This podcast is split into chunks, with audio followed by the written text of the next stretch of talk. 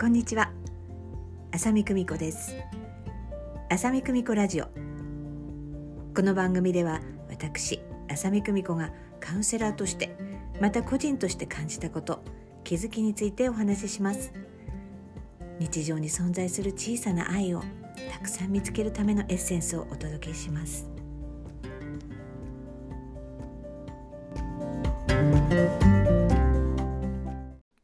えそれでは今回は夫婦対談ということで、えーセクシャルなことについてお話ししていきたいと思います私はよくね、えーセクシャルなこと性的なえーこともあのよよくねお話しさせていただくんですけど、まあ、彼はねとてもとても紳士的なんですいつもなので、えーまあ、彼とね、えーセクシャルなことについて、えーちょっと私も楽しみですそれではお聞きくださいではよろしくお願いします。はい、よろしくお願いします。はーい。えそれではね、今回はね、ちょっとセクシャルについてお話ししようということで、はいはい。なかなかね、私はよくお話ししてるけど、あなたはちょっとレアな感じなのかしら、わかんないけど。うん あのさ、はいあのずいぶん前にうん、え仙台でアダム徳永さんとイベントをやったことあったじゃん。うん、あったね。うんうんね、飲み屋さんを貸し切って。うん、もう完全クローズで、えー参加者のうん方たちだけしか聞けないような感じで、うん、うん、えー日本で、えー唯一のセックススクールの、うんうん校長先生ということで、そうだね。えーお招きしてね、うん、なんかすごい真面目な感じだったよね。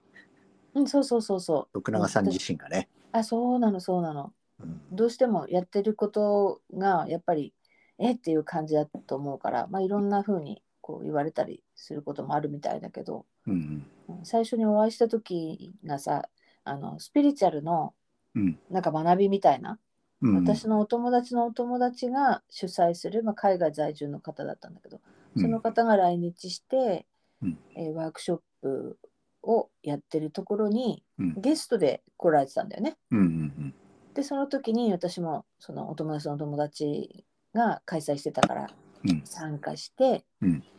それでちょうどアダムさんとなんかハグのワークみたいなのがあってうん、それを一緒にあのやらせてもらったんだよね。うん、でその時になんかあハダムさんとまめっちゃ当たったじゃんと思ったんだけどうん、えちょっとどういう感じなんだろうっていうふうにこう思ったんだけどうん、本当にいい意味でうん中性的というか、うん、うん、なんかいわゆるこうエロエロな感じは全然しなくてうん、すごくこう静かなうん、感じうん、だからこうお父さんからこう抱きしめられてる感じ、まあ、そういうことは私は父からはされたことがなかったけど、うんなんかそういう安心感があったのがもうすごく意外だったしうん、印象的でうん、でその全然別な、えー、と本のうん出版記念パーティーかなんかあの全然違うお友達の方のうんそのパーティーに行ったら、うんちょうど後ろの席にいらっしゃってて。うん、あこの間お会いしましたよねでみたいなお話をしてうん、でなんか一緒にやりましょうということで仙台に、うん、うあん、のお迎ええーしたんだけどねうん、あの時にさその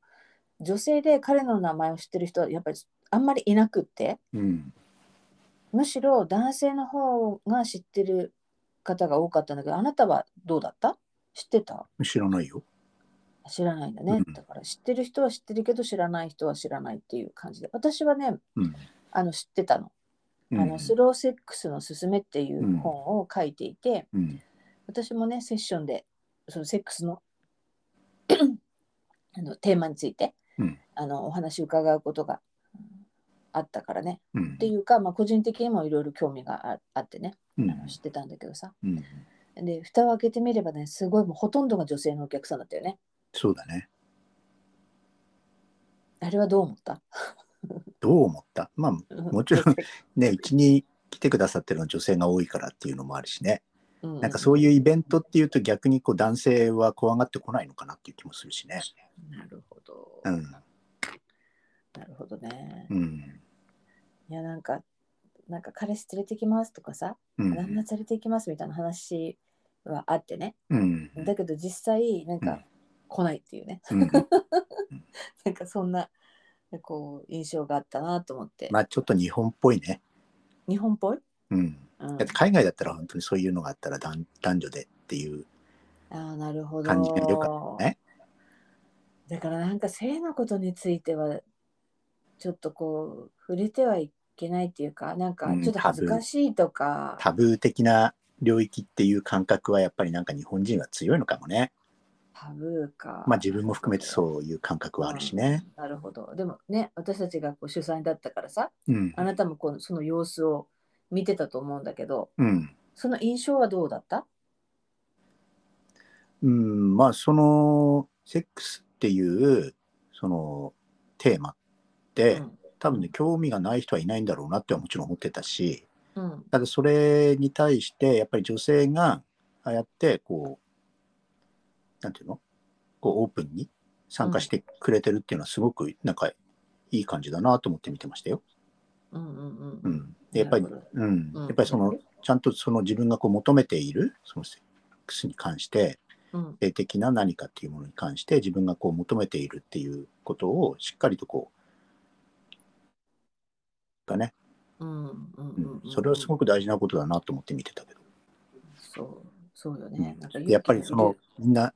ねその意欲がまたこの話を聞いてるうちにどんどん増してくる感じっていうのがあったねあもうもめっちゃとめちゃあったよもねっと知りたいもっと知りたいみたいな感じっていうのがねそうそうそうそうそうそう、うん本当にその意欲の高まりがすごかっただから結局局最後は質問がもう止まらなくなるみたいな感じだったよね、そうそうそうそうそう本当にこう、うん最後はもう質問が止まらないとかうん、あとね飲食店でやったからうん、私とアダムさんのトークショーが終わった後にそうそのだ皆ねさんでお食事しながらうんみたいな感じの時間はもう本当に個人的な、うん私こういうことで悩んでますとかこういうのはどうなんですかみたいな話がもう本当止まらないっていうねうんあの感じだったなっていうのをこうこう思い出すね、うん、うん思い出すうん、だからアダムさんもさ言ってたけど本当うんに日本の女性は本当に全然セックスについてうんまあコミュニケーションが苦手っていうかようくんその、女の人たちもなんか言えないみたいなななんかそういう声も多かったよね、うん。うんうん、なんか言っちゃいけないみたいなうん言いづらいみたいなまあもちろんあるけどね私もあるけどね、うんうんそうだね。うん、うん。どう、まあ、だ男性もさ、うんその、なんていうのその、ふざけてっていうか、うんうん。ちょっとなんか盛り上がるっていうところでそういうセックスの話とか、うんうん、まあお姉ちゃんの話みたいなのってはするけども、うんうんうん、逆にそのセックスに関して真面目に話をする機会っていうのはまず日本人もほとんどないんじゃないかなって気がしないうんそううん男その性自分のそのうん例えばその性に関する悩みみたいなことをうんうんこうんう話すみたいな機会っていうのって意外とないんじゃないのかな。うんそうかもねで、うんそういう意味でさうん男性の方がうん、もしかしたら話さないのかもね話さないの友達同士でかなっていう、うん今ちょっとそういう気がした。うん、なんか女の子同士だと意外と話すかもそうそうだよね。うんうん、そうそうそう。だから、ほら、アメリカで、ほら、有名なさ、セックスザ・シティっていうね、あのドラマ、うん有名なドラマシリーズがあるけど、うんね、あのうん作品でもさ、もう本当に赤裸々に親友同士がさ、あの恋愛の話やセックスの話やらしてるっていう感じが、うあんの描かれてるけどさ、あうのん女性は比較的お友達に、まあ、うん人によるのかもしれないけど、うん結構はな話すかもしれない、もしかしたら。そうだね。うんうんだからカウンセリングでも、うんあのしばしば出るよ、うんうん、まあ私も言うしみたいなうん感じよね。うんなんかまあ男性ってくくっちゃあれなのかじゃないけど自分もそうだけどあんまりやっぱり話ししないそういう真面目なこととしてセックスのことを話したりとかって、うんうんううんんで意外とやっぱりセックスのことって男性にとってすごい重要な問題だからうんうん結構そのアイデンティティに関係するところだから、うんうんうんうん、そんなになんかやっぱりこう人前でオープンにするっていうことってよっぽどじゃないとないのかなって気がするよね。な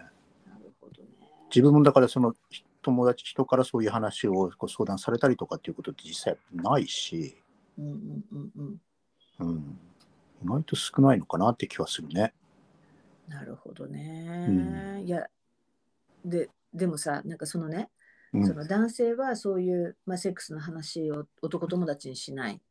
多分プライベートのそのちょっとディープな話もあんまりしないという傾向、そうだねだからセックスに限らずだよね。そうそうそうそうそ自分して女子はうんなんか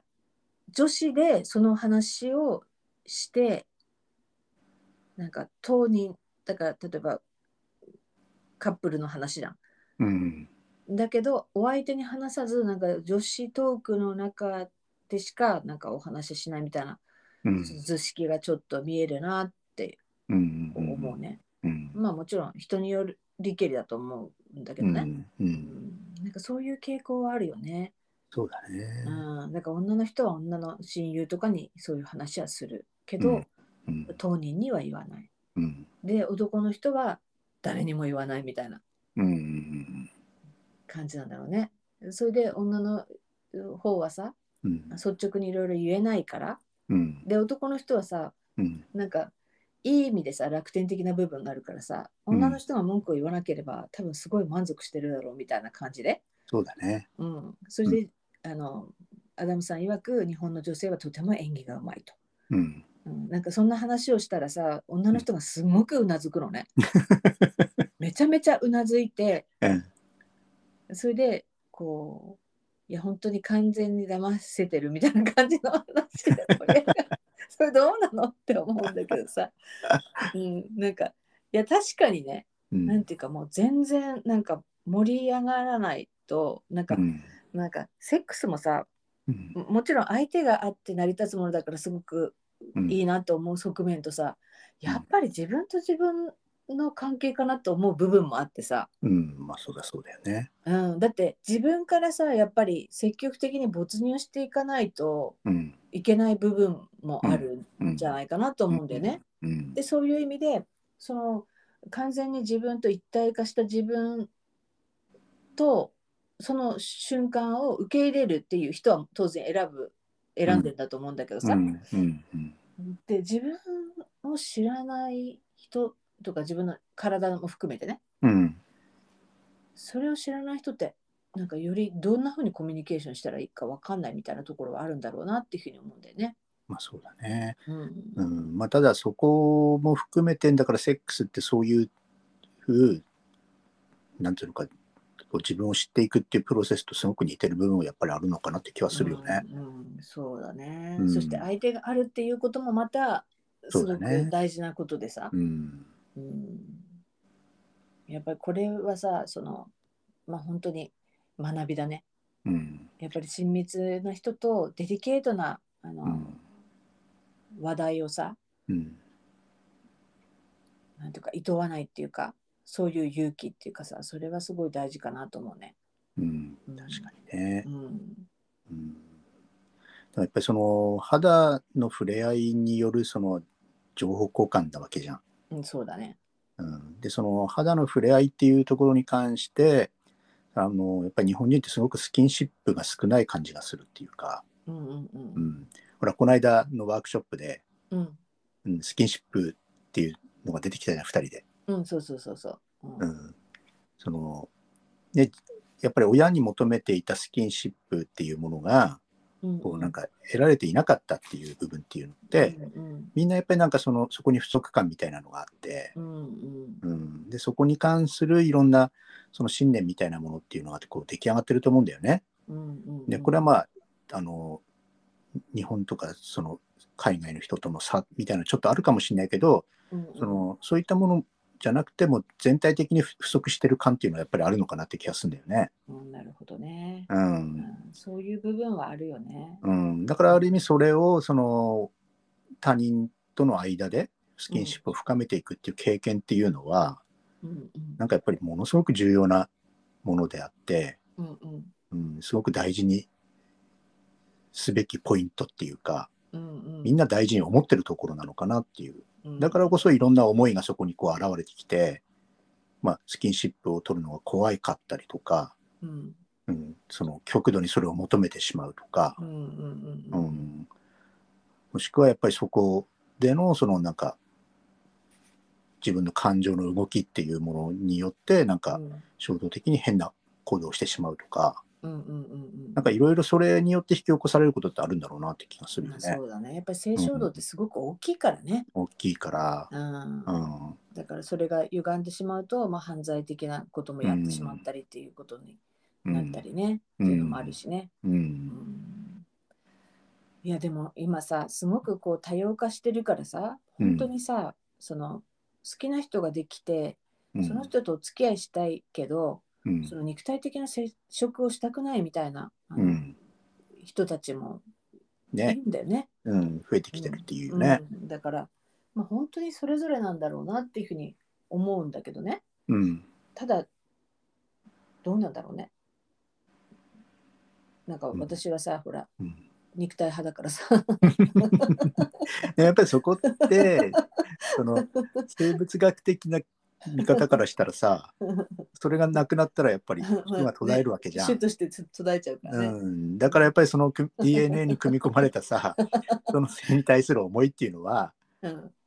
やっぱりこれはないっていうのはちょっと不自然な部分っていうのはあるんだろうなと思うけど。まあそういう部分はあるよね、うんうん、うまあ、ん多分それも含めて何らかのこう役割があるんだろうなっていうふうに、うんそのスピリチュアルな側面からは思うんだけどさ、うんうん、でもその、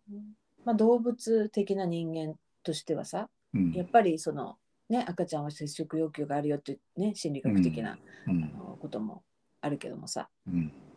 まあ、そういうのを求めるうんでスピリチュアルに言うと私たちはワンネスからさ分離して子という存在で生まれてきてるわけなんだけどさ、うんまあ、そういう部分でもそのまた一つになりたいみたいなものっていうのはその肉体的な DNA 的なものだけではなくて魂的な欲求としてもあるんだろうなっていうふうに思うんだよね。まあそうだと思うようね。んただその、そのなんていうかな一つになるっていうその感覚の好みっていうのはさ、うん本当に人それぞれだから、うう、んん、そう人だにね。よってはその会話でとか、そうだのね。思い出とか、ふん雰囲気うん的なやり取りであうのん十分満足するっていう方も、あの中にはおられるんだろうなっていうふうには思うけどね。うんうんそうだね。いや私はそれ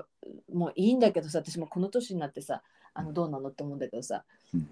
うんなんかこうまあセックス自体をするしないとかっていうこともあるけれどもやっぱりスキンシップは私はやっぱり好きだな。うん、うんそうだね。うんでやっぱりなんていうかなその言葉って限界があるじゃん。うんうんうんうんでやっぱりその肌からの情報ってある意味限界がないっていうか,、そうだね。うんだからそれまあエネルギーの話になってくるともっとね、うんうんうん、だからエネルギー交流っていうふうに考えたらその肌の触れ合いによるエネルギー交流ってやっぱりすごいことじゃんそうだね。だから情報量が多いよね。情報量が多い、うんうんそうよね。うんまあ、だからエネルギーの話からすると離れててもっていう話にもなっちゃうけどもうんただただやっぱり実際に触れるっていう経験っていうか体験っていうのはやっぱりそれはすごい情報量だなっていう気がするよね。あとはさ、私すごい瞑想的だなと思ってて。うん、それはあるね。うん、だからさ、私さ、すごいさ、そのセックスの最中にね、マンダラみたいなこうビジョンが見えたりとかってこともあるんだよね。うんだからもう、すごく集中してるんだと思うの。そのいろんな余計なことを考えないで。うんだからさうん、こうすごく肉体的なことで肉体的な快感が伴うものなんだけど、うんなんかすごくスピリチュアルな感覚もある私の中ではねう。ん、まあいろんな要素が詰まってるよねそのうん、やっぱりその究極のさ親密な関係なわけじゃん、そうそうそうそう。親密な時間、うんうんうんううんん。そうだね。うんだからなんか私は安心しないともう絶対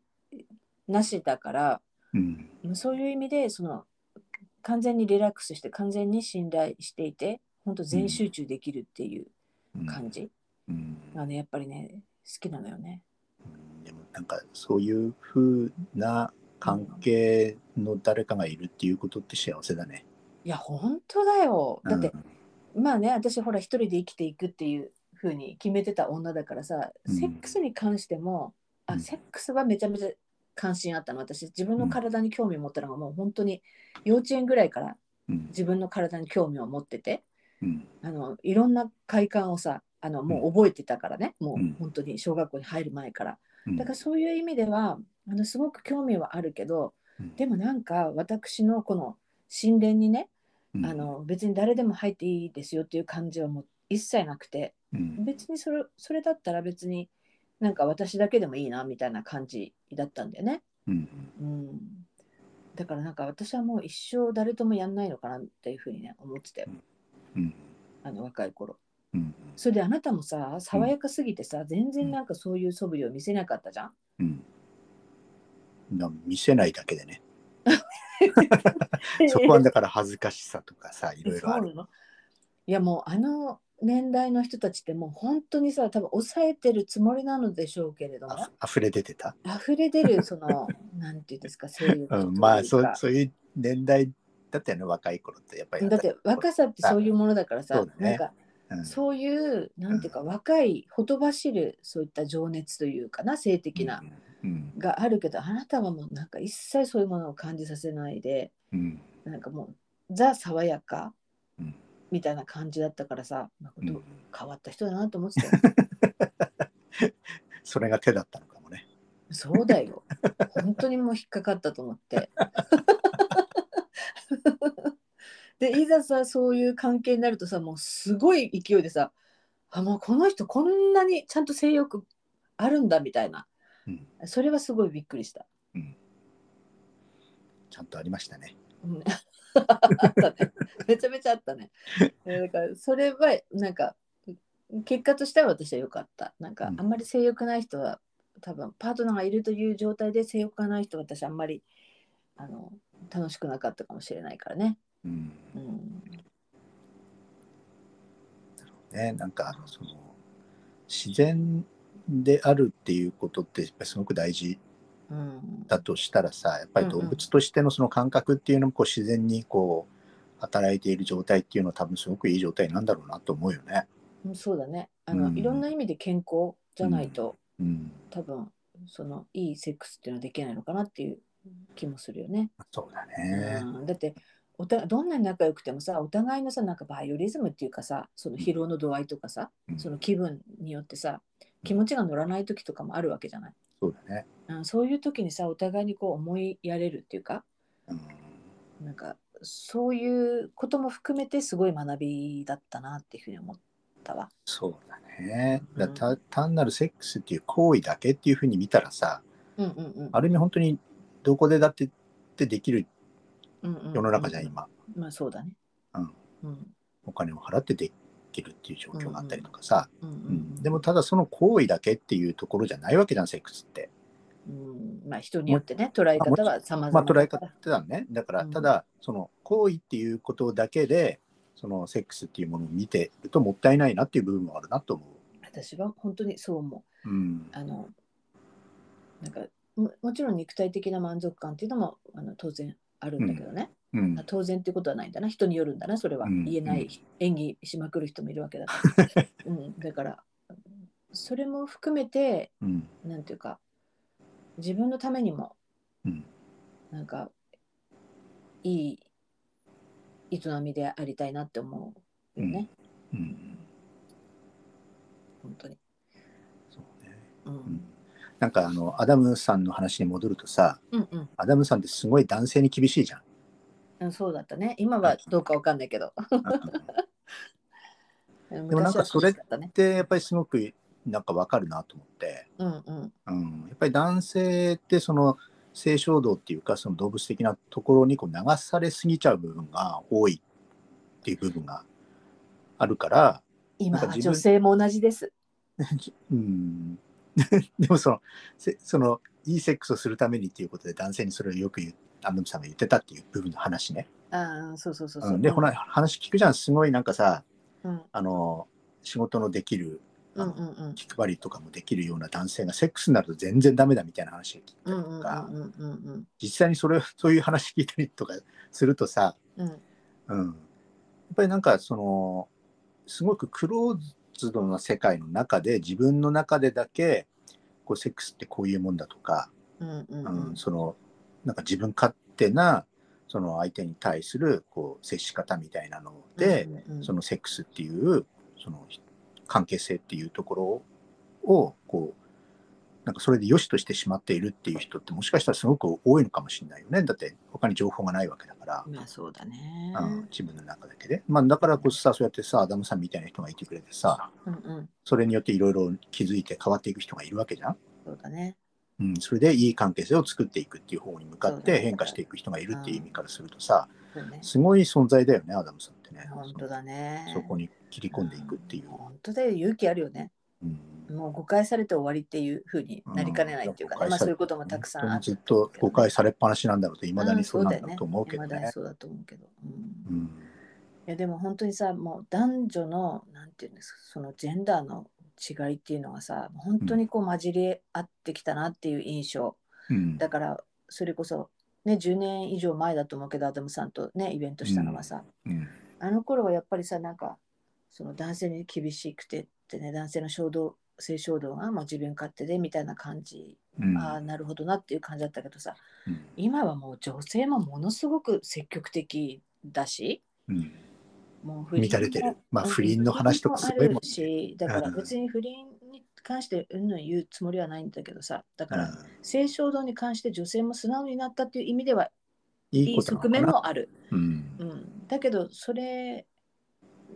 がさ、その人の人生にとってどうなのか、そのセックス自体が、うんその肉体的なものうんだけっていうのもまあどうなのかなっていろいろ思うけどさ、うんまあどうあれ、うんそのすごく人間にとっては大切なうんうんアダムさん的に言うと神様からのこう贈り物だとういう、んそして なんかもうそのいいセックスをすることでそのなんていうかな神聖性を帯びるというかねうん女性は女神になるよなんていうことをよく、うんあの言ってるけどそれはね本当にえーそうなんだろうなって思うよね。うんうんやっぱり満たされるとさ優しくなるじゃん、うんうん自分にもそうだしそうだね。うん相手にもそうだし、うんうんなんかそれやっぱり大事だなと思うねこれからさ、私たちもさ還暦に向かっていくわけだからさその若い頃とこうんうどんどん変化があるわけなんだけどさうんその性的な衝動うんのその強さとか激しさみたいなのっていうのをさ、そうね落ち着いてきてるけどまた違った意味ですこう楽しんだりとかっていうこともこうできるじゃないうんうん、でそういう意味でなんかたとえこの60代とか70代とかにう、んね、80代とかなってもうんなんかその年代なりのなんていうかそういうスキンシップっていうかディープなうんなんかそういうことはができたら私はいいなと思ってる。うんうん、ね紳士的なあなたとしてはいかがでしょうか。うん、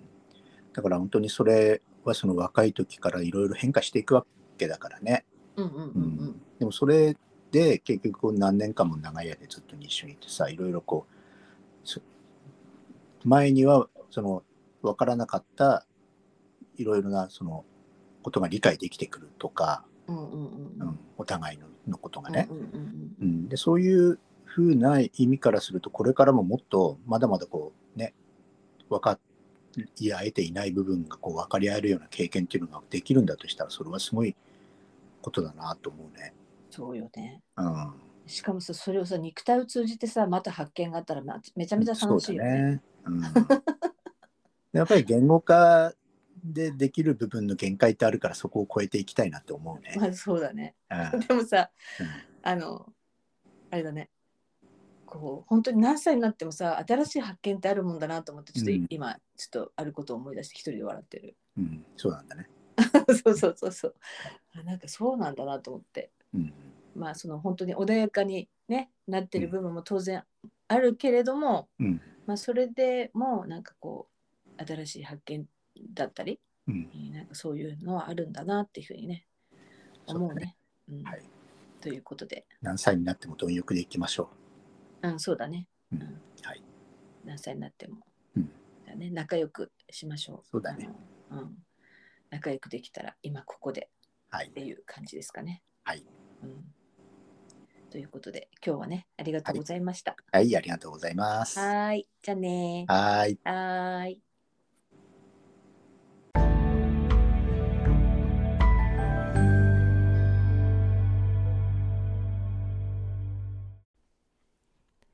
いかがでしたでしょうかありがとうございます、えー私たちはねいつもうんそういうこういったねセックスの話っていうのはねうんしばしばすることがあの当然ありますがね皆さんの前でね私は話すけど彼はあんまりねあの本当紳士的ですので何回も言うけど でもねそういう彼がね本当にこう私だけにしか見せないえー姿もちろん私も彼にしか見せない姿っていうのは当然あるわけで、まあ、そういった良さがあるなっていうふうに思いますね。えーぜひね、えーこのおラジオを聞いて、えー私はこうなんですとかね、えーな何か皆さんのねあのお声をぜひぜひ頂戴したいなと思っております。えーぜひお待ちしていますね。